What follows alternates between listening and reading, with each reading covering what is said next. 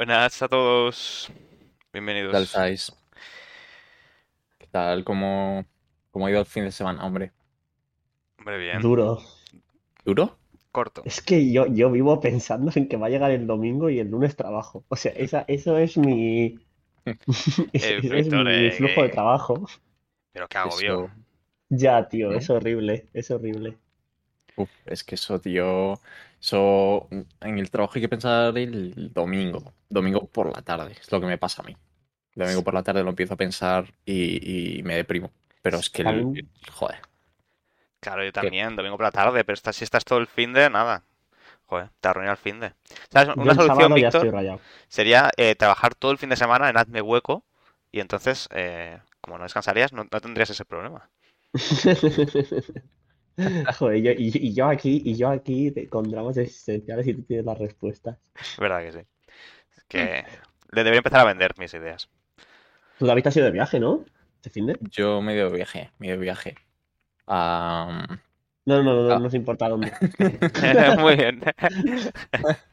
Cállate así, no anda. Haz un poco de promo de Españita. La verdad es que ese corte no me lo esperaba, ¿eh? Ha estado bien, ¿no? Y, y luego, y luego el. A ver, ¿a dónde te has ido de viaje? Anda. Eh, es, es como en plan. Te he dado un corte, pero ahora parezco yo el bueno diciendo, venga, venga, dilo, dilo. ¿Sabes? Venga, que te dejo contarlo. Eres un chantajista ¿Cómo emocional. es? ¿Cómo es el jefe, eh? ¿Cómo se las gasta? Dios mío, qué gente hay en el mundo. Nada, eh, me fui a. mm, de jueves a. ¿Qué? ¿Qué has dicho? Sí, que sí, que sí, cuenta, cuenta. me he ido a, em, a País Vasco, concretamente San Sebastián. Aunque bueno, estuve viendo, estuve viendo otros pueblecillos por ahí, como, bueno, iba a decir pueblecillos como Bilbao, pero Bueno, pobrecillos, mm, claro, claro, es una ciudad, ¿no? claro, claro. Eh, de hecho es bastante más grande que San Sebastián. Em, y luego vi otros pueblecillos como Guetaria o Getaria o algo así se llama. Getaria, que es muy bonito, os lo recomiendo, es un pueblo costero, súper chulo. Y Zuru- Zuruitz o Zuruitz o algo así. Em, que es un poquito más ciudad, más de veraneo, tenía pinta, pero bueno. Y, y la verdad es que muy bien. Bueno, ya os lo decía antes de empezar el podcast, que, que es como País Vasco y, y en general el norte, que es una maravilla. Sí, es Una precioso. maravilla. La Bueno, pero verdad. dilo otro que también has dicho. Que- lo otro que también he dicho. eh, ¿qué más he Es dicho? broma, es broma, es broma, es broma. Era como si. Nada, pero se has dicho que tiene un ambiente muy de. muy hogareño, ¿no? En general. Muy hogareño, sí, sí. En general el norte, pero País Vasco sobre todo me, me llamó la atención. eh, porque, joder, sobre todo porque los vascos tienen fama de ser, eh, pues, toscos, ¿no? Bestias o tal, yo qué sé, cómo decirlo. Eh, pues me gustó mucho. Todos muy hogareños, todos muy simpáticos y, y muy agradables. Me hice, y me hice dos free tour, porque yo soy un fan acérrimo de los free tour. Pero me hice- espera, a ver, espera, espera. Mm. Voy a hacer un punto y seguido. No, no, un punto y aparte para que luego tú sigas. Eh, Vale. los free tour, eres de los ratas que no pagan al final, porque al final tú tienes que dar algo. O sea, Puedes. Sí, sí. Pero hombre, sí, la idea es que sí, ¿no? Que sea un poco la, la idea es que des, des lo que crees que ha valido, ¿sabes? No sé, normalmente Sí, 5 o supongo. 10 euros, depende un poco de tu poder adquisitivo, pues al final es algo que si haces gratis es porque no te puedes permitir a lo mejor pagártelo. Bueno, aunque en general es porque suelen estar muy bien, no por otra cosa. Está muy bien y Eh, son muy, son muy cercanos, ¿no? Los que lo hacen. O sea, que tú dejas de ir al final, ¿no? Yo dejé, yo dejé dinero. Ah, bien, bien. dejamos, vale, vale. dejamos dinero, dejamos dinero. Puedes continuar. Ambos, ¿eh? Ambos, aún encima. Ah, había. Ah, bueno, vale, el- el- los dos tour que hiciste. sí, vale, hice uno en Bilbao y otro en San Sebastián. Ah, hostia. Em, eh, joder, que sobre todo San Sebastián es súper bonito, ¿eh? Si podéis ir, San es que es increíble. Sebastián San es Sebastián. precioso. Es de las ciudades más bonitas de Sí. España, yo diría, ¿eh? Sí, sí. Y además, Bravo, es que me dio la impresión, ahora sigo con lo que iba a decir, pero me dio la impresión de que San Sebastián y, bueno, en general el País Vasco está muy bien gestionada. O sea, me da la sensación de que em, parece, parece que usan el dinero muy bien. Eh, hablo de, sin tener ni idea de nada, pero, me da la sensación. que parecen un poco ciudades europeas, ¿no? En ese sentido. Es un poco por eso. Sí, general, no sé a que qué te refieres, que pero suelen estar bastante, que suelen estar limpias, que... sí, que sí, sí, está está todo súper, bien. sí, sí, sí, sí. Y se, se preocupa mucho por mantener un poco la memoria histórica de, de preservar edificios em, históricos y, y bien cuidaditos y tal. Pero bueno, el- en cualquier caso. Hice, hice eso, lo que os decía, ¿no? Los free tour y tal. Y en uno de ellos eh, os voy a contar a modo de prepodcast la historia que nos contó de Valenciaga. ¿Conocéis Valenciaga, la marca de ropa? Buah, Eh, fíjate, Sí. fíjate que yo, o sea, yo cuando una marca, eh, vaya, podcast me ha tirado ahora, vaya, vaya monólogo, pero que a mí cuando una marca me gusta, me gusta, y me da igual lo que cueste o puede costar, y de verdad sé que es hiper cara, pero es que la ropa de Valenciaga me parece siempre súper chula. Y ya está, lo digo como opinión mía de las cosas que veo de Valenciaga a veces en cuando internet que no me puedo permitir. Ya está. sí, ya. A ver, están overpriced, yo creo. O sea, Sí, claro que están overpriced, pero. Pero, pe- pero, bueno, o no, no, es que no, no entendemos de moda tampoco. O sea, es- o Pero sea, a me nivel parece producto que- es como... Sí, pero es que a mí de verdad me parece tan chula la ropa, tío. Es que, no sé, tío, me parece tan chula. O sea, vamos, es que de, la- de las marcas que si tuviera Gucci no me gusta tanto, a lo mejor. Pero Valenciaga me compraría mil cosas si me las pudiera permitir. Ujú. No, ¿Y yo, entonces qué yo- pasa con...? no, yo Valenciaga la verdad es que bueno, no, no he visto nunca su ropa, o sea, para ser sinceros. ¿Y qué ibas a opinar tú, fantasma? No, no, yo nada, o sea, digo que el precio me parece que es muy cara, pero yo qué sé, eh, será por ropa cara, va, yo qué sé. Que si quien pueda permitirse que se compre y quien no, pues no. Em, el caso, que el, no sé si sabéis, el creador de Valenciaga es de San Sebastián. Fíjate. Ah, no lo sabía. Pues sí, sí, es de San Sebastián. Creo que tenía una el- tiendecita pequeña y tal, y fue creciendo. Se convirtió en su propio jefe. Sí, sí, algo parecido. Os voy a contar la historia que nos contó el tío del Free Tour porque me pareció curiosa. Eh, la cosa es que eh, Valenciaga es hijo de un pescador, ¿vale? Que tenía su propio barquito, pescaba y en los ratos libres, cuando no estaba trabajando y para sacarse un dinero extra, pues el padre de Valenciaga cogía el barco y llevaba de paseo a, a bueno, a marqueses o a gente con dinero, bueno. mm, Sí. Bueno, sí, gente con dinero y tal. Sí, encima allí en San Sebastián. La gente Claro, que suele claro, ir, claro. la gente de dinero, sí. Claro, claro, claro. eso esos, es. como esos palacetes y todo eso. Claro, justamente. Y, y en una de esas ocasiones, el padre de Valenciaga pues estaba llevando a una duquesa, ¿no? Eh, No sé cuál, pero a una, a una de las que hay. A Y- una. Claro. Y en el barco la duquesa, la duquesa en el barco le estaba diciendo al padre de Valenciaga, ah, pues, joder, necesito eh, alguien que cosa mis vestidos o un no sé qué, una costurera y no sé cuánto. Entonces el padre de Valenciaga dijo, joder, pues llévate a mi mujer que cose muy bien y, y así, oye, pues ahora no tiene trabajo y nos sacamos un dinero extra, tal, no sé qué. El caso es que la duquesa esta la, contrató a la mujer. Em, y, el, y de los primeros días de trabajo, la mujer llevó a Valenciaga, al niño, que tenía 12 años, más o menos, y le llevó el primer día a trabajar con ella, a ayudarle, no sé qué. Y, y Valenciaga, que el chaval, para tener 12 años, pues era muy espabilado, eh, cuando vio el vestido de la duquesa, eh, le dijo, ah, eh, yo te puedo hacer este vestido, te puedo coser a mano este vestido que llevas puesto eh, en una semana. O un mes, o algo así dijo. No sé si una, una semana, un mes. Pero bueno, eso, que se lo podía coser el, vestido. Y la duquesa le dijo, eh, vale, vale, pues venga, si eres capaz de coserme exactamente el vestido que llevo puesto em, em, en una semana, eh, lo llevo con los cambios que quieras hacer tú y tal, pero bueno, que sea este, lo llevo puesto a la, no sé qué era, al festival de no sé qué. Al Pero festival para de cine de no entonces sé. Valenciaga no era, no era nadie, ¿no? No, no, no, era un niño, era un niño de 12 años. Claro, O sea, claro. No, no era nadie, no era nadie, sí, sí. Hijo de un pescador y hijo de una costurera. Y costurera no, que no era famosa, vaya.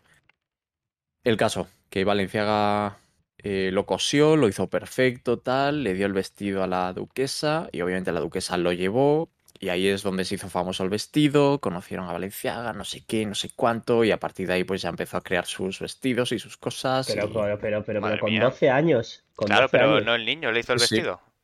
El niño, el niño le hizo el vestido. Sí, Pero sí. vale, ¿y pero empezaría la, 12 años? la, la línea de ropa empezaría su madre, ¿no? Bueno, supongo eso ya no sé, pero se La hizo famoso por eso. infantil, ¿qué pasa con Mm, ella? Que- a ver, Bueno, a ver, eh, piensa Sergio, que en hay aquella cosas- hay- época- hay- no todo es explotación infantil tampoco. Pero O piensa sea, que en aquella época era, eh, estoy viendo Qué aquí broma, ahora en. Wikipedia, ¿eh?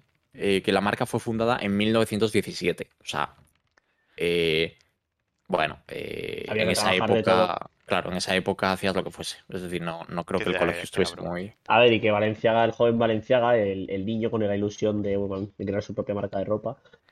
No me no, pero con Eh, 12 años a saber co- coser a ese, ese nivel. Ya, pero que no tenía, no Eh. tenía Game Boy. Entonces dijo, Sí. pues si me lo coses muy bien, te tal. Pues, bueno, pues vale. Ahí Valenciaga diciendo, bueno. Claro, a ver, su madre, su madre era costurera, entonces supongo que pues le ayudaría a hacer trabajos o cosillas, ¿no? Claro, Eh, sí que así. aprendería de su madre, claro, evidentemente, sí, sí. Claro, claro. Pero Mola bueno, no sé, me mucho curiosa. estas- A ver, eh, estas mar- A ver, es verdad que no sería la familia, una familia. Sería una familia humilde de la época. Pero bueno, si eh, llevaban duquesas de vez en cuando, supongo que tampoco vivirían mal, ¿no? Pero es, es muy gracioso que marcas que ahora representen tanto tengan un origen tan humilde, ¿eh? Ya En ves. plan, una familia normal de San Sebastián. Y ahora es Valenciaga, que es. ¿Sabéis lo que os digo? Locura. Sí, sí. Es una marca eli- sí, elitista, entre comillas, ¿no? Eh, Eh, ay, pues yo no lo sé, eso, Sergio. No sé si es Hombre, si elitista, tiene tendría esos que meterme en su código que no, que ético. no es un que no es un Berska. A ver, Sergio, pero es que todo depende un poco de... El mundo de la moda es súper eh, difícil, yo creo. O sea, igual haces una línea de, de ropa y los críticos dicen que es buenísima y la vendes bien, que igual la vendes mal. Entonces, no me parece, no sé, es que me parece overpriced, pues, pues no lo sé. Es que la- la- la- hay un momento que la ropa cuesta eso, porque ya no es ropa, es que es, es moda, es... O sea, No lo sé. o sea, no No, te- no no- puedo no- saberlo. no- Pero, por ejemplo, con un coche sí que puedo más o menos intuirlo. Rollo vale un Ferrari, vale un- lo que vale un Ferrari porque hay mucho detrás. Hostia, ver, y no, detrás no de sé una si- su- de- no consigo ver tanto detrás de la ropa. Sí, sé. sí, pues sí lo hay. Sí lo hay. Sí, sí. No sé. Hombre, yo creo que sí, sí, yo creo que lo hay, pero de todas formas, en, en el caso de Valenciaga, yo creo que es más que aprovechó la oportunidad de. Fue la duquesa la que le eh, descubrió al mundo, tal, y, y la duquesa se rodearía de gente muy de alto nivel, y esa gente de alto nivel, si puede pagar X, pues el tío lo pone por X, no, no lo va a poner por. Mm, es por que eso es muy, eso es muy complicado porque, porque la gente no paga por pagar tampoco. O sea, la, y, Bueno. y la, si la- a ver si hay gente que paga por pagar, obviamente. Pero, pero si, o sea, tú puedes estar cinco años vendiendo la moto de que tu línea de ropa mola y es genial y cuesta X. Cuando ya llevas 30 años vendiendo sudaderas, jerseys, cambiando líneas de ropa y sigues diciendo que es que tu marca de ropa vale esto y la gente dice es que lo vale, no, no me creo que hayas estado 30 años vendiendo ropa igual que la del resto y la gente siga diciendo que pagar. Algo hay, algo tienes. Algo a la gente le gusta de lo que haces. Yo opino. Porque esto es hazme hueco. Mm, No, no, sí, aquí. Hombre, para eso estamos. No lo sé, tengo- Mm. es complicado. Es un mundo que, que no estoy nada metido, entonces. mm, Tampoco quiero liarla, Yo- ¿sabes? Lo mismo Yo tampoco. Cuesta muchísimo solo de que. Bueno, si de es un vestido exclusivo, que solo hay uno de estos que es como se diseñan para la persona, hombre, sí que entiendo. Pero tienes que pagar un montón de cosas, tienes que pagar a la persona. eh, tienes, o sea, tienes que pagar a las personas que hagan ese vestido, obvia- tienes todos los obviamente, obviamente, fábrica, obviamente todo, todo lo de Valenciaga son unidades limitadas, ¿eh? Todo es limitado. Pero está hecho a mano, quiero decir, ¿limitado hecho a mano o limitado como? A ver, limitado hecho a mano por diseñadores y que van a pases de moda y, o sea, claro que no es, Sí, no, no pero es quiero decir, la, Hollister, o sea, la- luego la ropa, o sea, esto es como todo, sí, todos tienen rollo, los vestidos que envían a, a las pasarelas y tal, los, los más tochos, ¿no? Pero luego sí que tienen como eh, ropa de, de serie, ¿no? sí, pero incluso la ropa de serie no, o sea, Primark no invierte lo mismo que invierte Ya, ellos bueno, en ya, decidir claro. qué, qué diseños sacan. Ya. No sé, yo lo que digo es que obviamente está overpriced. Los materiales obviamente no valen eso. Lo que estás pagando es los diseñadores, que es limitado. Y, y un poco. de- es que yo creo que también intentar estar en algo, en lo, en lo trendy, en lo que se lleve en ese momento. Es, es No, no, que sí, lo que está overpriced, o sea, yo creo que sacan mucho más de lo que vale, en el sentido de no sé cuánto sacan de beneficio, Sí, pero mucho sí. más. claro, claro, quiero decir, claro. pero por- y simplemente porque está de moda, no, no porque lo valga como tal producto. Es que Pero por, pero, Valenciaga. pero, ¿por qué, pero ¿por qué opináis que no lo vale? Es que lo que yo no acabo No, de hablo- Yo- porque yo no, O yo sea, no es que no pagaba lo valga, mejor, que pero. quiero decir, eh, el ratio entre, o sea, el, el beneficio que tiene por, por cada uno de los productos es muy grande. O sea, eh, no lo sé, pero intuyo que es muy grande. A ver, si o sea, el hablamos del- del coste, Sí. si hablamos del coste en sí la prenda de ropa obviamente no lo vale, porque el- aunque sea una tela muy buena, eh, no, no lo vale Claro, eso. tío, pero pero- incluso sumando los, es que- los sueldos, Ajá. incluso sumando los sueldos de los diseñadores Sí, sí. y de todas las personas que han trabajado, etcétera, Pero- eh, la marca seguro que se lleva, yo que sé, no sé cuánto, eh, pero como va por antes, Si que se llevaba, se si llevaba un su- 100% de beneficio, ¿sabes? Eh, se No creo. vendía el doble Si de lo que yo costaba. creo que si una sudadera. No sé, Primark reduce, por ejemplo, costes al mínimo. Y una sudadera de Primark te puede costar 15-20 pavos. Y ellos, imagínate, que una sudadera. Es que no estoy puesto. Pero vamos, pon que la venden a 160 euros. Eh, que igual es poco. Yo creo que 80 euros son para cubrir gastos. 90 Puede euros. ser. 80, 90. Porque Claro. es que hay gastos de marketing por todos lados. Bueno, Eh, sí, marketing igual de un tipo que no todo, por vemos, eso digo, pero- la dependiente que lo vendas. Y por eso, por eso digo que sí que hay muchos Y los, y diseñadores que se habrán pegado de tortas y están sí. ahora mismo dándose tortazos con el portátil por nosotros. Ya, bueno, sé, no, no sé precios, así que sea, mejor, lo que quiero mejor vamos, a, que vamos a cambiar de esto antes que- de meter es más la gamba. Es que es como si. eh, no, bueno, yo que sé que mata, pero es como si dices. O sea, es que lo de la tela es como si una película dices. Ahora ya no, pero imagino cuando las comprabas en Blu-ray.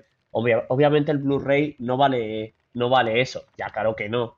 Es, es Claro, lo bueno, que sí, hay, sí. ¿sabes? Es la peli. Pues esto es igual, la tela no vale eso, obviamente, igual que un juego no vale el CD. Lo que vale es lo que hay. Y, el- y en la moda hay mucho. Que claro, el problema también es que la moda no interesa a todo el mundo y eso está genial. Pero a mí en concreto, que sí que me gusta, sí puedo entender que hay cosas caras y mm, que habrá marcas overprice, pero habrá marcas no tanto y bueno, yo es que no, no sé. Tampoco creo que me la pueda permitir nunca, pero tampoco por ello estoy en contra. Bueno, sé que no estáis en contra, ¿eh? O sea, eso No, ha yo creo que, yo creo que tanto, tanto Valenciaga como, como, bueno, como el resto, yo qué sé. Ibas a decir Gucci, ¿eh? Iba a decir Gucci, sí, iba a decir Gucci. Pero yo creo que venden eh, exclusividad, ¿no? Exclu- la prenda, el diseño de la prenda y exclusividad. De, pues visto Valenciaga y tú no, a tomar por culo. Pues No, que, eso, totalmente sí. legítimo, ¿eh? Está muy bien. Pero yo creo que es una mezcla, o sea, porque tampoco hay que ser radical, ¿sabes? Habrá una, un porcentaje de que obviamente, y yo si comprara eso, es me mola, o sea, yo me encanta. O sea, si tuviera un pa- muchísima pasta, me podía comprar una sudadera valenciaga, me apetece también pensar que yo llevo esa sudadera valenciaga, pues la compré en esa colección y solo la tengo yo y mil personas más. Me apetece, sinceramente. Eh, me mola. Pero también eso es un porcentaje, luego otro es, joder, qué diseño, eh, esto está en línea con la moda que se lleva ahora, no sé, hay muchas cosas, o sea, No, yo bueno, creo sí, que, sí. que- que luego está Georgina, que seguro que, que se compra eso para decir solo que es de Valenciaga. Pobre Georgina, ¿eh? lo Qué mal le ha salido el documental. Dios mío, Georgina eh. lo combina con unas tapas del Decathlon, como dice ella. Si a quién se le ocurre Mm. hacer ese documental, macho. He estado, he estado viendo más cosas. Después de lo que hablamos en el podcast, he estado y he oído más cosas del documental y madre mía. Le ha salido muy Pero- mal, yo creo. Ha ido el otro día a una tienda, el otro día, joder, en un clip, vamos, que he visto a Netflix subir en, en Twitter, eh, estaba Georgina comprando chucherías en una tienda y, y se gastó 96 euros en chucherías, tío. Qué vergüenza, ver, tío, qué le- vergüenza. ahí- ahí le Pero entre qué diabetes. sentido. Es que, es que O ya no es, es que es en plan, ¿por qué no te vas a comer esas chucherías? ¿Por qué te gastas tanto dinero? Porque puede. Por eso digo que, Porque que puede, le entra- pero- la entre pero- diabetes. No entiendo, no entiendo. Bueno, chicos, vamos a pasar al juego que tenemos de fondo y nos vamos a los temas de hoy que, que ya toca. Eh, Sergio, este juego, lo único que me está dando tensión es pensar si se os estará escuchando bien, porque se ve muy bien. Eh, está... ¿Cómo? Que, que, que, que a veces cuando pones un juego con mucha resolución, nuestras voces se rompen porque tu ordenador no lo procesa, Ah, no, no, no, tranquilo, tranquilo. Y ¿qué este- te no, no, no, pero es una forma de decir que se ve muy bien el juego. Se ve muy bonito, se ve muy chulo este juego. Eh, para los que no estáis escuchando y no podéis estar viendo, como siempre, todos los días lo decimos, eh, el juego que está de fondo es Little Nightmares, eh, que está, bueno, está desarrollado por, por Tarsier Studios y, bueno, lo publicó Bandai Namco. Y bueno, lo podéis jugar, pues lo tenéis para PC, lo tenéis para Play 4, en Xbox y también en Switch. Así que no tenéis excusa. Y vale, el... bueno, voy a explicar primero, el precio lo voy a dejar por final. Eh, ¿de qué va este juego? Vale, es un juego de un poco de terror, ¿vale? Como podéis ver por la atmósfera, así oscurito, con eh, con esas sombras, ¿no? Y ese, personaje misterioso que, que- que lleva un chubasquero amarillo. Y es un juego de plataformas un poco similar a... En cierto modo, ¿eh? No, no igual, ¿eh? Pero plataformas y puzzles. Eh, ¿os acordáis del juego de, de Inside que traje hace un tiempo? Di que sí, David. Sí, sí. ¿Y, y de Limbo? ¿Os acordáis de Limbo? Sí, de limbo sí. Pues mira, sí. eh, Limbo. Pues un poco en, en ese, ese, ese tipo de juego, ¿no? De plataformas, eh, pero con un rollo, rollo oscuro. Y básicamente va, pues eres este Da personaje. miedito el juego, ¿eh? No, no, da miedo. A momentos que dan miedito. Eh, Dan más miedo que Inside y que Limbo, ¿eh? De hecho, creo que de este juego sí que he visto cosas y hay escenas que... Sí, sí, Que dan- O sea, lo de vale. Nightmares no está en el nombre por nada. O sea, es lo que te pasa luego cuando después de jugar este juego. Y bueno, básicamente. Eh... Me han dicho, no se acuerdan de ninguno ya. Qué Mario, cabrón ya, es Mario, sé, qué cabrón sé. es Mario, eh. Pero bueno, yo sé que tú sí, así que. eh, Quitarle, quitarle, quitarle ya no- que no sea moderador, por favor. a- alguien le banee, que alguien le pare. Yo, yo hago como que sí porque me, me permite, me permite seguir hablando más fácilmente. Eh, básicamente. Pero bueno, es ese, ese rollo. Eh, tienes que ir superando puzzles, eh, ir esquivando enemigos también, en el sentido de... se suele perseguir, hay con varios niveles, y en cada uno de los niveles pues, te Joder, pues vaya persigue- tensión con lo que te persigue un monstruo diferente. eh, Nada, nada, yo este juego no lo juego. tus pesadillas. Yo te- tengo una cosa, una crítica a este juego. Bueno, crítica, a ver. eh, y es que me pareció un poco difícil a veces, ¿eh? A veces es un poco chungo. Un poco chungo, porque a veces los controles no responden todo lo bien que debería. Sobre todo a nivel plataformeo. Hay ves momentos de plataformeo que tienen Pues- profundidad. Rollo, porque esto está es 2D el juego y, y sin embargo te puedes puedes ir hacia el frente y hacia adelante, ¿no? Hacia adelante y hacia atrás, perdón. Y joder, hay modos que son difíciles de, de acertar el salto y lo mismo deja ¿Hay hacerlo cinco o seis veces. ¿Hay historia detrás de todo esto? ¿O es todo...? O sea, hay historia, o sea, no te la cuentan directamente, pero a través del escenario, pues te van enseñando un poco. O sea, nunca se llega a descubrir eh, qué está pasando o quién eres exactamente, ¿no? En ese sentido. Pero es un poco eso, vas viendo. eh, te cuentan. Sí, como un relato, ¿no? Eh, rollo, llegas a un sitio, pues eh, a lo mejor ves a unas personas por ahí por el fondo. O sea, vas montando la historia y te vas haciendo una, una idea de qué narices está pasando alrededor. Pero no es tanto. Es más descubrir el monstruo y mm, qué es lo que hace ese monstruo, o cómo vive ese monstruo y de ese rollo, que, que otra cosa, la verdad. Pero está muy guay, en Bueno, está muy Tiene bien. buena pinta. Tiene buena pinta, Un la juego verdad. recomendado. Ahora mismo está, está a 20 euros. Dios. Nightmares, que están a tope. De hecho, si no me equivoco, iban a sacar una segunda parte. O, o no, que narices, y ya, ya la sacaron. Eh, ya sacaron de todos- Este juego parte. lo he visto en bastantes sitios. De todos los juegos que has traído, eh, puede ser que este sea el único que, que, que pagaría 20 euros. Ostras. La cifra que vale. Porque el resto, hay algunos que me parecen que di- 10 euros, ¿no? Es la media de juegos que has traído. Sí, más o menos. Que 10 euros, Sergio, tío. Estos 20, estos 20 Joder, los pagaba. Estos pollo, 20 los pagaba. Además, se ve muy bien, ¿eh? La dirección artística de este juego es la, es la hostia. Está súper chula. No, O sea, la- tanto el diseño de los escenarios como el de los eh, la monstruos, etcétera. ropa, la ropa por lo menos es valenciaga, ¿eh? Joder. Sí, sí, de Valencia totalmente. Y para ir cerrando ya, eh, la banda sonora del juego, ¿qué tal, Sergio? Ah, pues también, también está guay. Es que ya Ah, para, para- de... O sea, es de, pues un juego de terror, pues tiene la banda sonora de terror, claro. Tiene pinta de usar mucho violín. Claro, La ese verdad. rollo. sí. Psicosis, Psicosis hizo mucho mal. Vaya intuición. O bueno, mucho bien. eh, en realidad. Pues nada, si os apetece un juego de, de oscuro, eh, de, bueno, de, no sé qué, te, qué transmite el juego. es Yo diría que es de terror, sí. Iba a decir ansiedad, pero es que No, sí que no es, no es Outlast, pero es un juego de terror al final este. O sea, la temática es de terror, claramente. No, no, es, no es un drama romántico, ¿sabes? Así Bueno, que... va, depende. Bueno, Bueno. bueno, da igual. eh, Para alguna gente igual lo es, oye. Bueno, nunca se sabe. Drama. Yo no me... Yo no juzgo los ¿Tú gustos. qué? Quería, quería ahí. Quería enlazar. Quería enlazar una bromita ahí, ¿sabes? De miedo con drama amoroso. Bueno, da igual. David, si tienes problemas en tu relación, nos hablamos en otro Vamos a podcast. hablarlo aquí si Eh. quieres. Hacemos consultorio. Pues nada, chicos, si apetece un juego, eso, oscuro, de terror, de plataformas, con una buena banda sonora, yo que sé, supongo que un día que os hagáis unas palomitas, no vais a salir de casa, pero estáis solos y tampoco queréis pasar miedo. O sea, Joder. te- te- temor, rollo un Outlast, y a lo mejor este es un término medio para los que os guste este rollo. Claro. Bastante chulo. No, no tanto miedo como otros juegos de terror. Pero, pero bueno, está bien. Sobre todo el ambiente, la ambientación es lo importante. Aunque si os gustan las aventuras de riesgo, yo probaría a ver a, a Sergio recién levantado. Eh, Y sí. bienvenidos al episodio 13 de la temporada 2, lo he dicho al revés, de Hazme Hueco.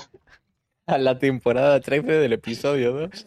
Eh, casi, No, he dicho el casi. episodio 13 de la temporada 2, pero eso no decir a la temporada 2, no sé qué Ah, Ah, bueno, no, vale, vale, entonces está bien. Bueno, no está terrible. Hoy vamos a intentar retomar un poco los anteriores programas, hemos estado improvisando mucho que de qué hablábamos y hoy vamos a intentar traer temas de los que queríamos hablar porque, bueno, para, para, para, demostraros que a veces somos un, po- un podcast serio. Sí, que nos preparamos cosas. Un poquito. ¿Quién quiere empezar Poco, hablando, poco. chicos? Yo ya ni me acuerdo de cómo, cómo era esto. Pues empiezas ¿Cómo tú. esto? Te ha tocado, por Joder. hablar. Como en clase, por hablar. Mítico, mítico la profesora, el profesor pregunta y quién no sé qué, todo el mundo mirando para arriba, para abajo, tal. Claro, y como hables ahí, como hables ahí, la has liado. Pues ahí te ha pasado. Y había un momento donde tú mirabas al profe sin querer, o sea, dentro de tu disimulo, eh, no le voy a mirar, sin querer a veces le mirabas y decías la cagado. Y tienes que apartar la vista rápidamente. Sí, pero ya Pero había ya era cagado, tarde. Ya, ya era tarde, ya era tarde. Ya sabía que había, ya sabía que tenías miedo y cuando ven miedo, Lo huelen. lo huelen. Vosotros en clase, lo cierro ya, os lo prometo, ¿eh? Sí. Pero vosotros, vosotros, yo lo hacía mucho en clase de inglés y de francés. Eh, mítico notebook este, o no, workbook era, ¿no? Eh, que tenías que hacer los deberes y tal, rellenar las frasecitas con una palabra y no sé qué. Yo, Sí. eh, en clase de inglés y de francés, sobre todo francés, sobre todo francés, Sobre sí, todo. sí, sobre todo. de, Eh.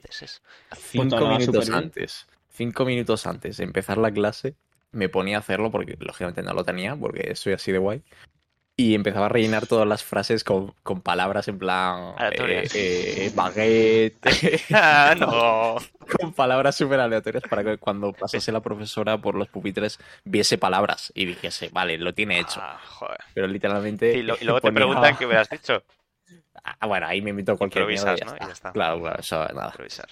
Digo, por lo menos lo copiará de alguien, pero no, no, ni siquiera. No daba tiempo, a eso no daba tiempo, ¿sabes? Dios mío. Cuesta más copiarlo bien tal que poner baguette en todas partes o Baguette, yo ¿no? qué sé, o Eh, donut. eh, o croissant, todos lo Eso Baguette, es. croissant. Yo directamente no lo hacía y ya está. Ya está. Eh, acuerdo. Eso sí es ser un malote. Es, Toma ya se- ya. te sientas en última fila como los malotes y ya está. El madrileño. Bueno, el madrileño, hablando de madrileño, el último tema de, Ro- de Rosalía, mejor ni lo comentamos. Pues ya lo comentamos el otro Eh, día. Y de verdad. No, lo- lo comentamos que no íbamos ni a la- comentarlo. Claro, pero dices en la, en la, en la cena, ¿no? No, Eh, no, no. aquí en el podcast. ¿Ah, sí? En la cena también. sí. No, el último tema de verdad, chicos, no el de Bike, de Mundo con mi Bike, sino Ah, que ha vale, saca- pensaba ahora, saca, eso. ahora saca un tema en serio. Y Ah, de verdad, ¿no? El de Saoko. Vale, Saoko, pues tengo, tengo que escucharlo, aún no lo he escuchado. Lo escuchamos en No, directo, no. que nos cierren Twitch. No, no. Venga. Un Si regalo alguien- para los oyentes. si a alguien le ha gustado que le diga en el chat para ir baneando. Eh, venga, David, saca tu tema. Vale, yo vengo a hablar. Es el tema que iba a traer la semana pasada. Eh, Entonces ya me lo tengo un poco olvidado, pero bueno. Eh, venía a hablar de la película eh, Tic Tic Boom, que es una película de Netflix que salió hace poquito y me... eh, Estoy escuchando tu risa, Víctor. Es una mierda. ¿Quién, quién ha hecho eso? Tú has Bueno, visto, ¿no, La Víctor? cosa es que Sí. Yo sí, yo sí la he visto. La cosa es que la peli me llamó la atención porque es el actor de Spider-Man, de eh, Andrew. Se llama. Ah, no, el otro. No, Andrew, Andrew Garfield, que ha subido el, el increíble fenómeno de hacer ves. pelis de Spider-Man ser súper hateado por todo el fandom, aunque a mí Sí, he de decir que sí que me gustaba como Spider-Man. Y ahora que ha aparecido en la, la nueva de Spider-Man, todo el mundo le ama y hay un Le fandom quiere. increíble hacia Ya, Andrew. Garfield. o sea, Ya, Sí, eh. Es cierto, es cierto. La- en fin, Me la uno al club. Me uno al club eh, de los guays. Eh, Eh. hateas mucho, Víctor, pero tiene un 6,7 en Film Affinity, ¿eh? Vale, va. Poca Ya, broma. pues lo siento, al final a veces se equivoca. A ¿eh? veces. Muy pocas, ¿eh? Muy pocas. los huevos. A veces la gente no tiene ni puta Bueno, también te digo que igual un 6,7 tampoco es que esté en desacuerdo. Un 6 con algo. Pero un, si más de un 7, vamos, vamos, ni muerto. O sea, ni que un muerto. 7 en Film Ah, Affinity yo- es como un 9 en Metacritic. O sea, Sí, sí, Yo la peli no la traigo porque sea buena, ¿eh? Eh, Pero- ah, pero- vale, pero- vale, pero- aclarando pero- cosas. pero para- vale. Pero para, para zanjar ese tema, ¿te gustó o no? eh, la peli no me pareció mal. Me gustó. A ver, la peli es un musical. Lo- la explico un momento. La peli es un La- musical, ¿vale? Ca- La y las canciones son malillas. Vamos a empezar Bueno. por ahí. Vale, Bueno, pero vamos a espera, ver. espera, que deja, deja que lo diga. Yo es que no sé ni de qué va. Vale, la peli es un musical que está basado en hechos reales, ¿vale? Que eh, habla de un... Eso no lo sabía. Joder, pues habla de... eh, está basado en hechos reales, es de un... De un compositor de teatro, básicamente, de musicales y así, que se llama Jonathan Larson, o Larson, perdón, que básicamente eso, que compuso tres obras en toda su vida porque murió muy jovencito, a los 35 años, y como que es conocido porque cambió un poco la forma de ver en los teatros y los teatros musicales, sobre todo, por cómo eran sus obras y tal. Eh, y bueno, básicamente eso es la peli, ¿vale? Contar su, su, vida y cómo se hizo famoso y cómo, cómo tal. A mí lo que me gustó de la peli, o por qué traigo el tema, es porque eh, el chaval este, Jonathan, durante toda la película tiene una, la obsesión de que tiene que hacer una obra de teatro eh, que se haga famosa ya porque es muy mayor, tiene, va a cumplir 30 años en una semana y todos los compositores famosos eh, que él conoce y, y que sigue, pues compusieron todas sus obras famosas antes de los Sí. 30, a los 20 y pico, 26, Esa, pa- 27. esa parte me sentí identificado y me dio bastante ansiedad, la verdad. Claro, Sí. eh, y es, y es realmente lo que quería hablar un poco, o comentar un poco, o debatir un poco, o lo que surja. De, Bueno, de que creo que. Porque yo también me sentí bastante identificado aquí de em, tener esa. Igual no ansiedad, igual ansiedad es un poco. Bueno, sí, qué coño. eh, quizá ansiedad. Bueno, ansiedad igual es un poco fuerte. Pero esa. Esa mm, preocupación de. Joder, eh, me estoy haciendo mayor y no estoy haciendo eh, nada importante o no estoy haciendo nada de lo que me gustaría. Y hay una frase que voy a decir ahora que vi en la película, que, bueno, o sea, que la dijo en la película, vaya, y que me, me gustó mucho, y es la siguiente. Abro, cito abro comillas, cito, cito textualmente. deja- no, no digáis nada, que esto lo podemos luego llevar para Twitter, como un clip. Vale. La frase Pelea de dice... tiburón, ¿eh? Es mi La frase dice, eh, llegas a cierta edad y dejas de ser un escritor que sirve mesas a ser un sirve mesas con un hobby. Básicamente, eres, eres un escritor David. que eres un camarero eh, a, a ya eres un camarero que, que tiene un hobby de escribir, ¿no? Que ya no, ¿eh? ya nada. Y esa frase eh, la escuché y dije, hostias, me parece súper bestia porque creo que esta frase sí que no me representa, pero creo que representa a muchísima gente, eh, pero a- igual me atrevería a decir a un, a un 80% de la gente. No, tata, pero... No, pero es verdad, eh, pero te refieres dentro del mundo del El arte. mundo del arte, dices. Porque el mundo del arte es que es, Sobre es que todo. es muy Sí, sí. difícil, muy Claro. difícil. El mundo del arte y de, de obra teatral, de escritores, de... de- Sí, sí, sobre Sí, todo del mundo artístico. Escritor, eh, actor también es súper difícil. Sí, sí. eh, músicos, todo eso. Y, y- y me pareció muy vasto todo ese tema que, que tocaba en la peli de, de que el tío estaba obsesionadísimo, que de hecho dejó de lado un poco su vida personal de novias, eh, eh, amistades, etcétera, por centrarse en su carrera, porque no le quedaba tiempo para hacerlo, no sé qué. Pero y no- bueno, irónicamente murió muy joven de un aneurisma eh, a los 35 años, entonces bueno. Claro, en la peli, ¿en qué, qué edad tiene? O sea, más o menos. Eh, 29, tiene 29. Ah, vale. Bueno, 29 y cumple los 30, ¿no? O sea, Pero ya bueno. ahí, ahí aún no había escrito, supongo, las obras, ¿no? Que le hicieron famoso. Eh, no, Sí. o sea, escribió la primera. eh, escribió la primera que, joder, eh, te diría el nombre, eh, pero no me acuerdo el nombre, no me la quiero jugar. Escribió la primera que, que presentó como en un, bueno, en un mini teatrillo, ¿no? Que se montó él por su cuenta, por así decirlo. Y luego esa se volvió más o menos famosilla, tenía que cambiar algunas cosas y tal, y hizo otras dos. Y es curioso porque la última que hizo eh, murió antes, el chico murió antes de que se, de que se proyectase, vaya, de que se, mm, joder, de la actuación, vaya, de su, Sí, sí, que se estrenase. debut de la obra, vaya, Sí, sí. eso es, que se estrenase. Hostias. Y, y nada, quería hablar de eso un poquito, de, de si creéis que hoy en día la gente está un poco obsesionada con que, uy, nos hacemos mayores y toda la gente a la que admiramos parece mucho mejor que nosotros y lo ha conseguido todo antes que nosotros y nosotros estamos como perdidos Vale, en la entiendo. vida. Yo creo que eso es mentira. Por muchas cosas. Sí, Vale, vale. sí, tengo, tengo lista, saco lista.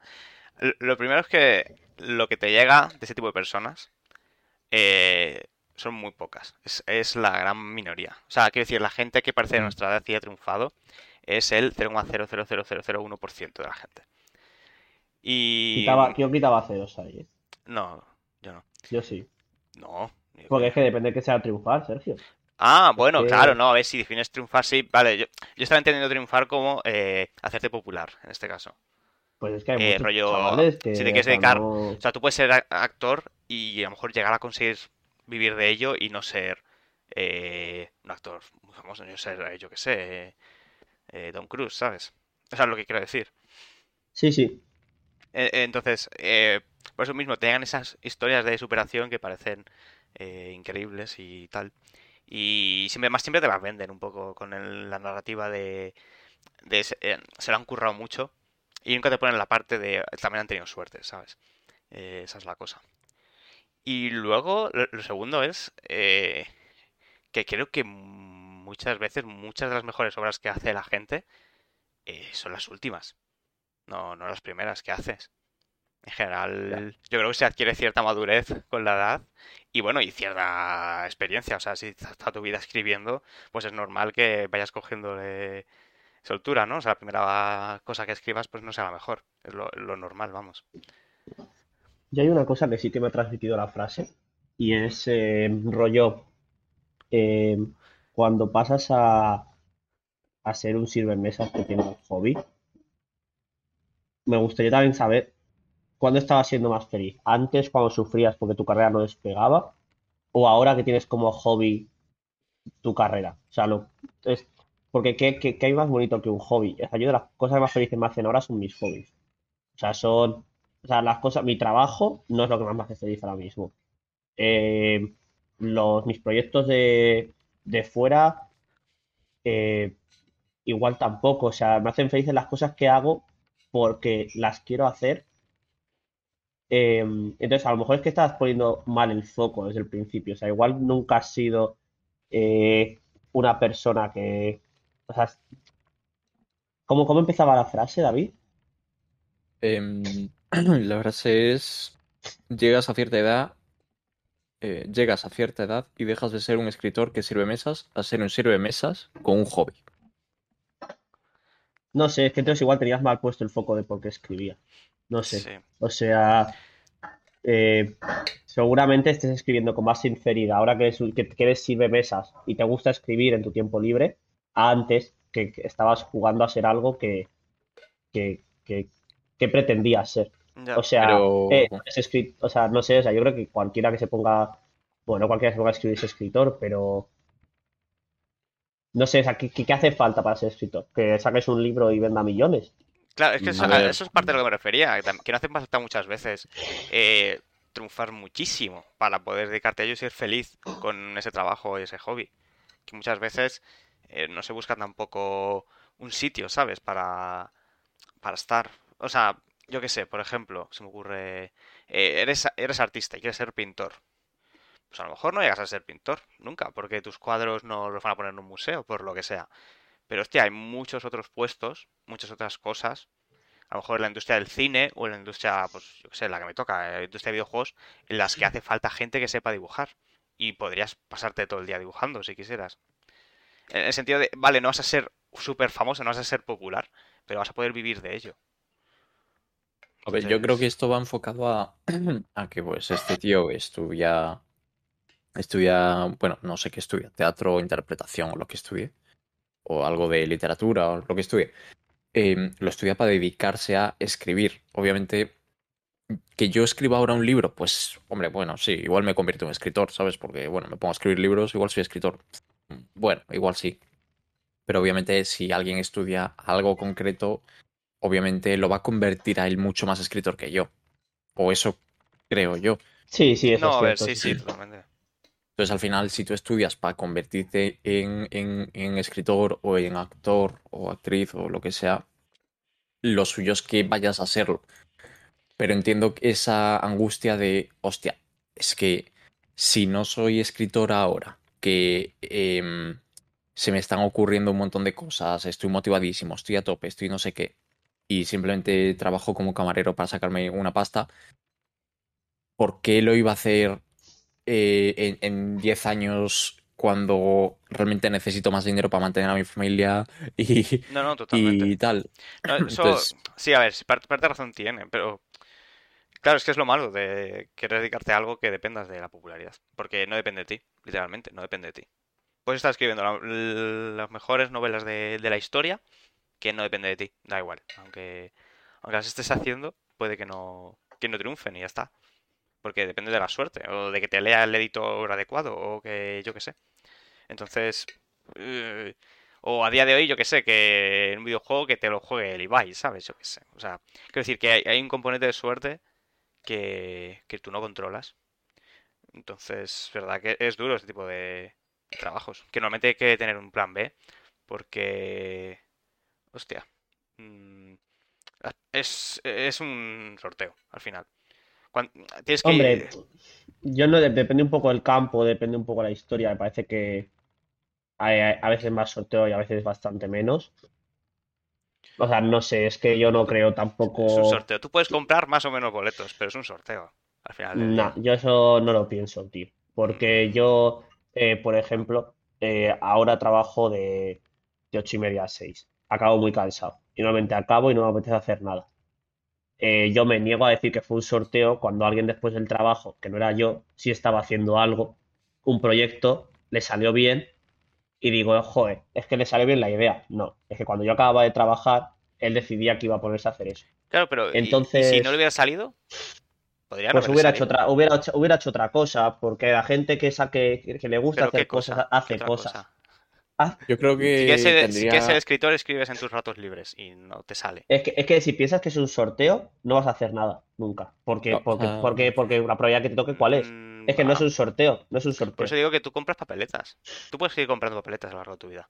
Es que no son cosas. papeletas, tío. Es Sí, que, sí, o sea, son son papeletas. papeletas. No, pero no todos son papeletas. Porque es que más papeletas es que compres, más, suena. más probabilidades hay de que te toque. Pero aún así, eh, tú no las sabes. Es que eso es como si detrás de las cosas no hubiera trabajo. Y hay trabajo. No, es que necesitas, o sea, necesitas trabajo para tener la oportunidad. Pero aún así tienes que tener la suerte para que esa oportunidad llegue. No, también te la puedes crear tú. Eh, Yo, o sea, las papeletas entiendo que es la suerte. O sea, creo que ambos tenéis razón, ¿eh? O sea, creo- o sea, una parte es el trabajo duro, de lo que decía Víctor, de llegar de trabajar eh, y ponerte a hacer lo que quieres, a lo que quieres dedicarte, o a ver si lo consigues Eso, o no. eso Eso es comprar cosa. papeletas. Ponerte a trabajar, o sea, ponerte a hacer otra cosa después de trabajar es comprar papeletas. Si tú no te pones a trabajar después de, o sea, si no te pones a Vale, Es que no me trabajar gusta, es que no me, es que no me no vas a gusta conseguirlo comprar nunca. papeletas, tío. Nunca comprar papeletas no me gusta como expresión. O sea, entiendo lo que dices y pienso igual, pero no, pero no es comprar papeletas. estás comprando Porque no, mismo. no, es, no es que estés yendo un día con lo, con lo que tú has currado y decir, a ver si hay suerte. Porque no, porque son Sí, muchas más cosas. sí, o sea, sí son es eso. muchas más. No, hombre, yo Hombre. creo que no. Yo. A mí. em, me parece bien lo que dice Sergio. O sea, creo que el trabajo duro son. Me parece genial, de hecho. O sea, el trabajo duro son muchas papeletas. Cuanto más trabajes, eh, más, más posibilidades, ¿no? Más papeletas, más posibilidades tienes de llegar a lo que quieres llegar. Pero eso no significa que otra persona que haga eh, muchísimo menos que tú, pero que eh, tenga un poco más de suerte porque conoce a X ahí o porque simplemente tiene la suerte de que una persona hace, eh, una persona que conoce un congreso, eh, justo trabaja de eso y le contrata para esto, para ahí, o le compra su O, producto, no o es el primo de no sé quién. O, o yo qué sé, ¿sabes? Creo que el, el trabajo duro, pues, eh, obviamente te, te empuja muchísimo, incluso más que cualquier otra cosa, pero, pero lógicamente siempre hay eh, una pizca de suerte, o, o ya, igual ya no suerte, porque la suerte también hay que buscarla, ojo. Eh, no, no, no, Es no vas a eso, sentado en tu ¿sabes casa. que, por ejemplo, habrán dicho- La suerte, la suerte es suerte, la suerte es suerte. O sea, por eso, o sea, por eso, por eso lo de uso la metáfora de las papeletas, porque es suerte, pero tú tienes que buscarla también. O sea, tú tienes que ir consiguiendo papeletas o sea, a lo largo de tu vida, tú tienes que esforzarte. Es que, Y entonces si te esfuerzas, cuando llegue el momento, vas a poder aprovechar esa oportunidad, lo que he dicho. Pero a lo mejor es esa oportunidad no llega nunca. Ha dicho Fantaman en el chat, la meritocracia es mentira. Lo es. Yo opino que, que, claro, es que a ver, opino que obviamente tiene razón, porque, porque la sociedad no, no es te lo curras y lo consigues, si no todo el mundo lo conseguiría o todo el mundo creería que merece la pena currárselo. Pero O sea, a mí lo que no me gusta, o sea, igual que te digo que estoy de acuerdo con eso y que me parece que hay suerte, tampoco me parece bien decir cuando alguien lo consigue, tuvo suerte. Porque no tuvo suerte, chavales. Porque yo conozco a personas que están trabajando y ya. O, o ni trabajan, o tal. Y, y es que no, lo siento, pero no. Porque es que, es que, es que entonces me parece que, que me pareces envidioso. O sea, Sí, sí. porque me parece bien que, que si seguro el tío te diría, buah, sí, tuvimos un montón de golpes de suerte, y él te lo dirá. Pero hombre, lo hizo. O sea, lo intentó. Y bueno, ya está. Y Bueno, sí, no sé. Pero que me merece- salido y ya está. Claro, pero a mí me merece la misma admiración a lo mejor que lo ha intentado 5 que, que, o sea, que, que ha intentado 10, que el que intentó una tal, pues Hombre, que gente que 10, no digo, puede joder, intentarlo 10, ¿eh? También. claro, claro. También Sí, tienes que tener la suerte de, de poder, eh, cuando terminas la universidad, ponerte a escribir, ¿sabes? Eh, si lo que quieres dedicarte es a ello. O poderte hacer otra cosa y que tus padres te mantengan, ¿sabes? Claro, lo que quiero decir es que no es 100% suerte. O sea, bueno, a ver, es No, que no, sí, que, no que sé que, que sé que, que- que sé lo que decís de por qué decís las papeletas, pero mm, si cuando alguien consigue algo creéis que fue suerte, me parece que ahí sí que estáis equivocados. O sea, no fue solo suerte. No Bueno, solo, golpes es que yo no he dicho que sea yo- solo suerte. Claro, o sea, mm, mm, no creo que digamos eso, eh, pero, o- bueno, yo hablo por mí, ¿no? Esto, pero creo que, o sea, lo que dije antes, o sea, si tú trabajas muy duro, lo puedes conseguir o no, tienes muchas papeletas para conseguirlo, sí, pero o no. Y otra persona que igual no trabajó tan duro, pero por un golpe de la vida, ha- imagínate que tú trabajas súper duro, estás todo el día, eh, yo qué sé, eh, si quieres escribir un libro, ¿no? Estás todo el día escribiendo en tu casa, a saco. Pero no sales de tu casa, estás escribiendo a saco en tu casa. Y otra persona también quiere escribir un libro, está a saco escribiendo, pero de vez en cuando va a, a charlas de libros. Y justo en una charla de libros, que él no está escribiendo, simplemente va por puro ocio, conoce a un tío, a un escritor más o menos famosillo o, men- o poco famoso, y el tío le cuenta su idea del libro, le enseña un bocetillo, le no sé qué, y el escritor le dice, hostia, pues tío, te presento a mi editorial, que seguro que te lee el manuscrito, no sé qué, no sé cuánto. Y- y el, y el tío que está en el congreso este, a pesar de escribir un poquito menos, ha tenido ese golpe de suerte de conocer a esa persona y de que le presenta a X persona. Claro. Y el otro tío que está currando como un bestia en casa, no lo consigue, no porque sea mejor o peor o lo que sea, simplemente no lo consigue porque, mm, bueno, no se ha dado ese- esa situación. Claro, que no seguro te- que no su libro es bueno, ¿eh? no sea, por lo que Pero- sea. pero siempre hay, yo creo que el trabajo duro siempre va a vencer a, a- incluso al talento, pero, Sí, el talento sí. pero obviamente pero siempre otra hay cosa, al talento le vence, pero... Claro, Pero vale, yo, yo eso, yo eso- eso- eso estoy de acuerdo. Si yo lo que lo único que quería dejar claro es que no, que no es que aquí alguien lo consigue y, y eso, y qué golpe de suerte, hombre, no. O sea, más cosas, muchas más. mm, Sí, sí. Porque, porque yo, no sé, el 70% de la gente que conozco no hace nada con su vida fuera de trabajar y sus hobbies, que, o sea, hay gente que lo lleva a un nivel que yo no lo llevo y otra gente tampoco. Y me parece que no todos, no todo es suerte, pero es verdad que, claro, que obviamente, pero vamos, igualmente, que a mí también me merece mazo respeto el que lo intente y no lo consigue, también digo, joder, qué guay, tío, lo de la página esta que hiciste, tal, qué pena que no saliera, pero estuvo chula, eh, tal, porque me digo, joder, macho, sacó el tiempo y sacó este producto, tal, digo, joder. O sea que, no sé. Sí, sí, pero lo que quiero decir es que el trabajo no te asegura el éxito. Claro, claro, eso perfecto. Entonces, Claro, a eso me refiero con las papeletas, que tú tienes que ir intentándolo. Tú tienes que hacer todo el esfuerzo posible para... Y también Claro, lo- que me refería con que si, si no te esfuerzas no vas a tener la oportunidad nunca. O sea, en la vida. Jamás. Pero bueno. Bueno, pues fíjate, hemos llegado creo que a una... Hemos coincidido al final, nos hemos acabado entendiendo, yo creo que ha sido una charla súper divertida. Vamos a pasar a otro tema. está bien, está bien. Eh, yo hace creo que a lo mejor uno, uno o dos más, bueno, depende de cuándo tardemos, pero bueno. Vamos, Eh, vamos al tuyo. Sergio. Venga, vale. Yo vengo, yo vengo a quejarme porque hacía mucho que no venía a quejarme. Y digo, pues ya va siendo hora, ¿no? Como os digo yo. En verdad no vengo a quejarme mucho. La cosa es la siguiente. Me he estado leyendo una trilogía de, de ciencia ficción, que la verdad es que recomendadísima, eh, a los que os guste. es, eh, la primera se llama El problema de los tres cuerpos, eh, el segundo se llama El bosque oscuro, el tercero El fin de la muerte. Y es de un autor chino que se llama eh, Cixin Liu. Y la verdad es que está eh, increíble. Eh, de las mejores novelas de ciencia ficción que, Vale, ¿eh? pensaba que ibas a decir, ibas a criticar la trilogía y digo, pues bien que te la has leído. Ah, no, no, no, le voy a criticar otra cosa. Ahora, ahora voy, ahora voy, tranquilo, tranquilo. Ahora llega eso. Sí, sí. Eh, estoy, estoy introduciendo un poco para que la gente sepa, porque tampoco es una obra súper popular. O sea, sí, entre el ciclo de ciencia ficción, sí, pero luego no, no es, no es Asimov, ¿sabes? Pero, pero bueno, que está a la altura, ¿eh? De Asimov, cuidado, ojo, ojímetro. Y tampoco puedo decir. Asimov es. O sea, no sé, tío. God tier. O sea, yo es que lo de Asimov no, no lo puedo entender. O sea, no lo voy a entender. Asimov es muy bueno, muy bueno. Bueno, a ver, que tuvo Pero- suerte, tuvo, tuvo suerte, ¿sabes? Pero. No, broma, suerte, tuvo, suerte tuvo, porque tampoco era tan buena. Yo, hostia, polémico, no, no es tan buen escritor. Las ideas que tienes son, son de la hostia Mediocres. y me encantan, pero luego la forma de escribir es muy sencilla, es muy de, muy de científico. Asimov. Sí, que no, no tiene una forma poética de escribir. No sé si me estoy explicando. Bueno, No no sé, no sé, no sé poética. qué, no, no sé qué decirte, tío. Yo solo sé que. A, a veces parece que está escribiendo un acuerdo, paper, ¿sabes? Pero justo aquí que tengo a, a Fantaman, eh, aquí de espectador, que me dejó el libro, que de hecho fue lo primero, de las primeras cosas que leí de Asimov, eh, el de By Júpiter.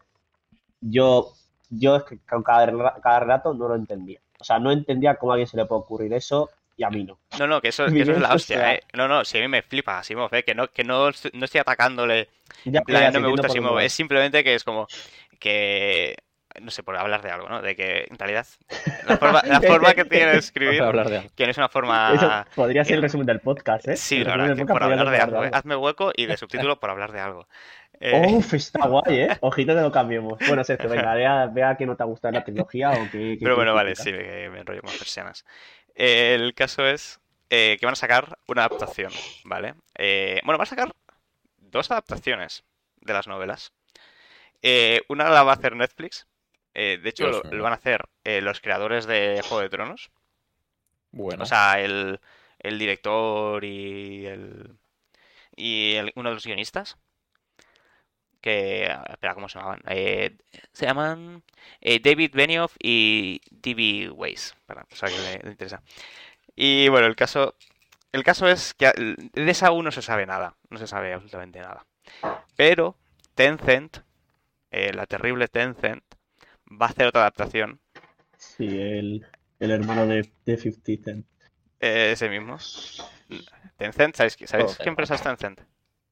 Eh, no. Sí. Es, es rollo, es una empresa súper grande eh, china de, de entretenimiento en general. Vale. Tiene media industria de videojuegos, de, de películas, de todo. El caso, que va a hacer una adaptación. Y, y joder, me ha molestado, me ha molestado el tráiler. Luego no sé cómo estará la, la, la serie. Lo mismo es totalmente diferente al tráiler. Pero la cosa es que el tráiler te lo vende de una forma que no es verdad. Las novelas no son eso. Bueno, Eh, es un tráiler, ¿no, Sergio? Claro, por eso Ya, digo. pero bueno, Pero vamos a es un entrar en la tráiler, guerra de en la guerra de los trailers engañosos, es lo que quiero decir. Que lo mismo, luego la serie es así, en el sentido de, es un tráiler que tiene muchísima tensión y muchísima eh, acción, entre comillas. Y cuando las novelas no tienen absolutamente nada, son súper eh, tranquilas, ¿no? O sea, bueno, son, son novelas lentas que se van conociendo po- poco a poco, eh, son sobre la historia de los personajes, sobre de dónde vienen y el contexto histórico en el que están. O sea, es como... mm, son novelas, pues eso, de ir disfrutando poco a poco. Y la, y la serie es como, ¡guau, la alarma! ¡Uh, no sé qué! ¡Uh, vamos corriendo a todos lados! Es como, es que eso no es el libro, o sea, es que no sé de qué- Ujú. Entonces, si luego la serie resulta ser eso, pues bueno, eh, mal, porque la serie eh, no refleja bien al libro, ¿no? Pero si es simplemente el tráiler, ¿qué opináis de los trailers que, que engañan en este sentido? Que de- Pero ¿qué es que engañan? Porque yo creo que lo que tú te estás quejando es que han interpretado mal los libros para, para llevarlos a, de cara cuando los han llevado a eso, ¿no? Eso, eso tiene pinta. Tiene pinta, pero no estoy 100% seguro. Pero es que ya extrapolando otras cosas un poco, el típico tráiler, que ves el tráiler y te meten ahí que si acción, que si no sé qué en el tráiler, te lo montan, te montan, te hacen un montaje que parece una cosa y luego cuando lo ves es otra cosa totalmente diferente. Es como... A mí eso me pasó. Me pasó con el tráiler de la serie de. Creo que lo he comentado aquí en el podcast, ¿eh? Con la serie de Clickbait. No sé si lo habéis visto de Netflix. No, no la he visto, es que estoy No, no mal día con Netflix. Vale, la cosa es que, la cosa es que en el tráiler. em, eh, el tráiler básicamente, bueno, eh, va de que secuestran a un tío. eh, y, y ponen en directo eh, su secuestro, por así decirlo, ¿no? Su secuestro, vaya. Y dicen, ponen ahí, si Fíjate, llegamos. recordar. si llegamos a 3 millones de likes o de visitas o de no sé cuántas, le matamos a este tío. Ah, tío.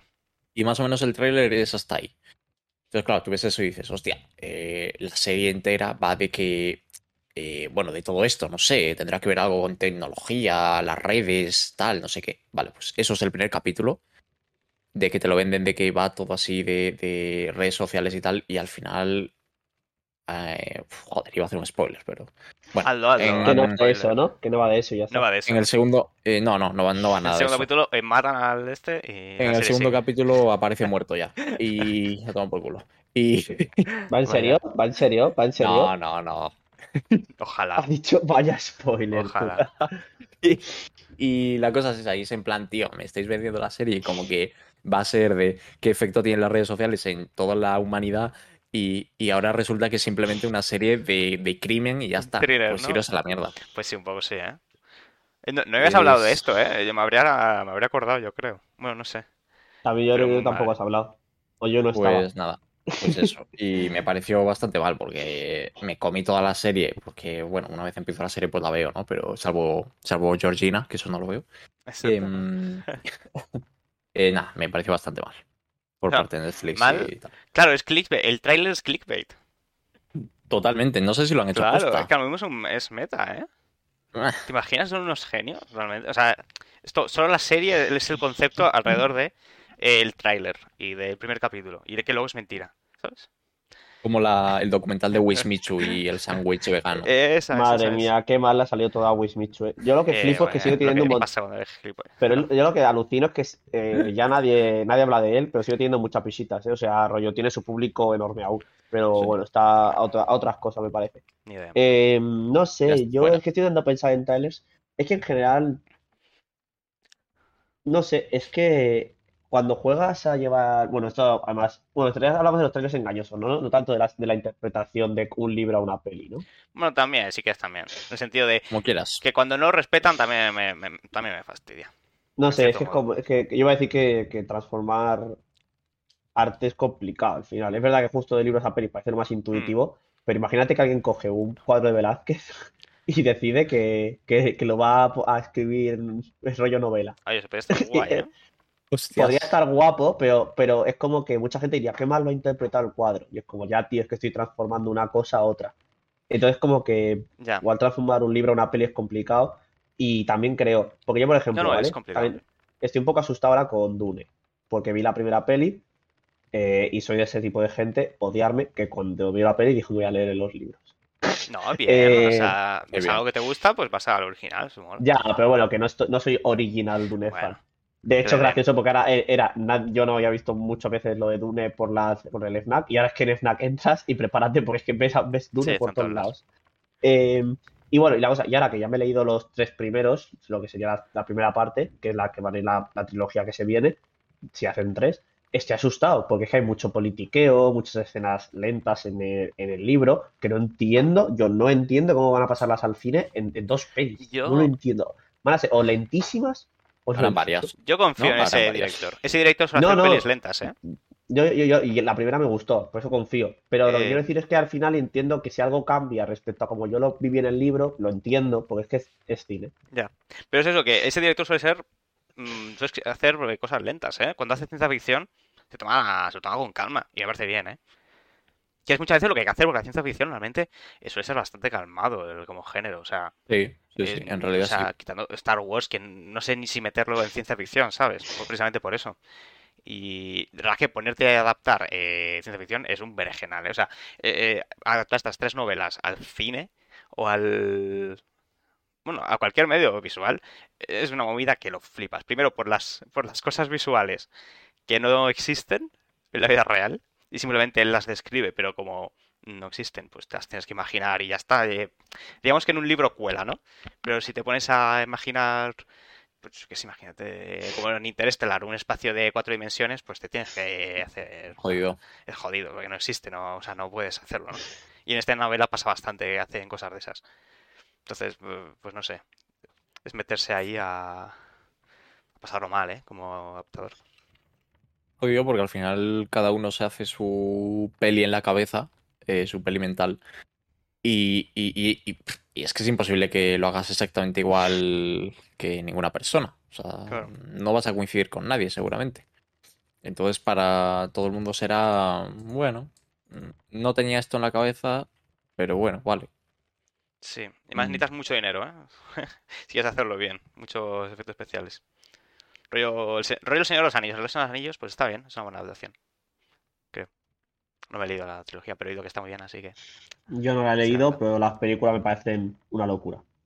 Yo no la he leído, pero las películas me parecen una O sea, basura. estaba, estaba pensando Me, visualmente. está- me, me dices de verdad. Visualmente. No las he visto, la verdad, ¿No has las visto? películas. ¿Qué ¿Sabéis por qué? Porque yo no veo películas de mierda. Pero por favor, ¿qué estás hablando? Yo solo veo películas buenas. Bueno, es que, Eh, es que esta discusión ni me voy a meter, mira, porque me parece, mira. me parece, me parece que no me Ya la sabes pena que, discutir ya que la, tenéis perdida. Ya sabéis que la tenéis perdida. No, no, es que de, verdad que me parece tan obvio que son buenísimas que es que no Es es merece ni eso. discutir de ello. O sea, imagínate, Hay otras imagínate el pelis, ¿no? nivel de Que pueda pereza. haber. Hay otras pelis que venga tal, pero, pero lo siento, que son los anillos. sí. De Puede hecho, no gustarte, ¿eh? Puede parecerte un coñazo. Yo tengo- entiendo que te parezca un coñazo, ¿eh? Ojo. Claro, aburridas son, Yo- y, o sea, aburridas son. Son lentas, Son lentas. son lentas, Aburridas. obviamente. No, o sea, lo que quiero decir No, es no, aburridas es no, que lentas, entiendo, lentas. entiendo, entiendo, entiendo que son lentas, pero es que a mí me gusta que sea así de lenta porque es Claro. que estás viviendo la guerra, tienes que sentir el que vienen y yo qué sé, a mí me Sí, gusta sí. que sea así, pero entiendo que a alguien se le haga aburrida. Ahora, malas, ah, vamos, es que ahora tú eras de los que dicen, me gusta más el Hobbit y ya, por culo. Pero eso. yo fui, fui a ver el Hobbit al cine y me quedé dormido. Porque es una mierda. Es una mierda. No, Vale, el Hobbit el, es una el mierda. Hobbit, el Hobbit sí podemos decir que es una es una mierda, mierda. ¿ves? Tan tranquilos. Sí, Bueno, la primera, la primera hora de la primera sí que me gustó, pero luego ya Sí. ahí Luego, entre los malos, los dormido, malos ¿no? que son los efectos especiales, que son malos hasta decir basta. Y la historia que está estirada como un chicle, pues mira, los efectos especiales de verdad, tío, qué es vergüenza. una de verdad. vergüenza, ¿eh? Qué vergüenza. Pues nada, Pobrecitos, pero... si os acordáis de algún tráiler, los que nos estáis oyendo, que os haya decepcionado porque os mintió, os engañó a la cara, igual que vuestra exnovia, eh, No lo sabía. No Hola. lo sabía que iba a decir eso. eh, podéis ponérnoslo en nuestro Twitter, hazme barra baja hueco. Eh, vale, he pensado que para acabar puedo decir lo que el tema que yo traía, el tema que yo traía, pero no abrir la discusión. Simplemente lo voy a decir Ah, y David, Eso- y David vale. ¿Por qué? Porque se puede quedar, porque sí, porque es un tema que realmente quien quiera pensarlo, que lo piense. vale. Vale, venga, me parece bien. Vale. Eh, el tema que yo traía es que me estoy leyendo el libro de Ángel Martín, por si las voces vuelven. Y Ángel Martín cuenta cómo él murió cuando en 2017 sufre esquizofrenia y pasa por el psiquiátrico. Porque pasa de, de vivir una vida donde todo es chupi, donde todo tiene un sentido, donde unos alienígenas nos espían y él sabe la verdad y, y ve cosas y habla con sus voces de interior y, y vive en una película increíble, a darse cuenta que esa realidad es mentira y que la, la realidad de verdad es gente enfadada en el trabajo, eh, ir en el bus por la mañana y tener que madrugar, eh, una, una serie de cosas que cuando has vivido algo tan increíble como es estar loco, que tiene cosas increíbles, choca mucho. Y él se deja una reflexión en el libro, que es cuando somos, eh, bueno, iba a decir niños, pero yo es que lo sigo haciendo, y te dicen, cuidado que el plato quema, la primera vez lo vas a tocar con mucho, mucho miedo y dices, venga, voy a tocarlo. Y lo tocas, quema un poco y dices, ah, vale, que no quema tanto, ya juegas a ver cuánto aguantas con el dedo ahí, o está calentito y dices a alguien, joder, es que está calentito, ¿eh? Y, te echan las risas. Pues él compara eso con la muerte. Igual la muerte, el problema es que no hemos podido vivirla, porque, porque solo se puede pasar por ella una vez, pero a lo mejor si fuéramos capaces, como él siente que fue capaz, y, que, eso ha hecho que le pierda el miedo de pasar por ella, veríamos que el cuerpo y la mente, cuando ya va a llegar, se prepara para ello, y a lo mejor es un momento de tranquilidad, de relajación, o que el cuerpo te ayuda a aceptar que ha llegado el momento. Ahí dejo la reflexión. Esto ha sido hacer hueco. Vale. Tengo preguntas, pero venga, las dejamos. Es que ya llevamos una hora y Sí, cinco. venga, va, sí. A ver, Las- tiene, tiene, tiene cosillas, pero O Víctor. No sé. venga, va, di, Sergio, vamos. No, no, no, o sea, es que, pensaba, no, no, es que, es que pensaba que iba a hablar eh, Sergio y de repente, y, pero eras tú el que hablaba, me Ah. confundí de voz. Eh, na- eh, bueno, nada, me da igual. Eh, que hable quien quiera. Sim- simplemente iba, a preguntar que qué pasa si llega de repente. O sea, si estás y te, Claro. llega- te pegan un balazo de la- repente, ¿qué pasa? eh? Eso fue la, eso fue la duda que me llega a mí. Eh, yo entiendo que, que, a- que ahí no estás preparado para ella, obviamente. Sí, sí. Yo creo que él se refiere más a cuando, cuando tienes ese miedo con 20 años de que, de que te vas a morir, pero tú cuando piensas que te vas a morir con 20 años, piensas que es de mayor. Nadie piensa que le va a atropellar Claro, un coche. claro, no. Y aún así te da miedo. Y es como, ¿y por qué te da miedo? Si igual con 80 años estás preparado para ello. O sea, no pasa nada. No sé, siempre se muere en el presente, ¿eh? piensa eso, pero bueno. Habrá que verlo. Ya llegará Sergio y llegará. en el cielo, en el llegará. cielo me lo cuentas. Venga, vale. En el cielo seguimos dando el hueco, ¿eh? Hombre. Hostia, Bueno, en el infierno, yo voy al infierno, ¿eh? así que. Nos va a hacer programas, total. Bueno, tranquilo que hay wifi en de todos lados.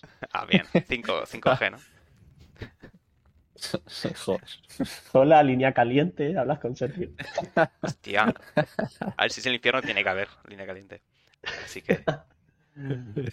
Por la Igual lo que se- porque el infierno, ya sabes, claro. En, la li- en el infierno querrás la línea fría, tío. Seguramente, ¿no? Nah. ¿No? El, infierno, mi, mi sueño de infierno es como el de Homer Simpson, tío, que empiezas a comer donuts a saco. Encantado. Claro, hombre, por eso te ¿Hasta que digo, tío. explotas o qué? Porque estoy gordo. Eh, Nada, no lo está, chicos. Ja, Para que no. nos hagáis imágenes. Bueno, muchas gracias por habernos escuchado. Eh, otro lunes. Este lunes yo creo que ha sido buah, eh, de los mejores programas de esta temporada, ¿eh? Me ha gustado mucho. Este, hoy me lo he pasado muy bien. Lo que tiene que prepararse un pelín, hombre. Es lo que tiene prepararse un pelín. No mucho, ¿eh? No, Gracias por escucharnos. Muchas gracias a todos, hombre. Venga. Somos Hazme Hueco y nos vemos el próximo lunes. Adiós. Adiós. Adiós.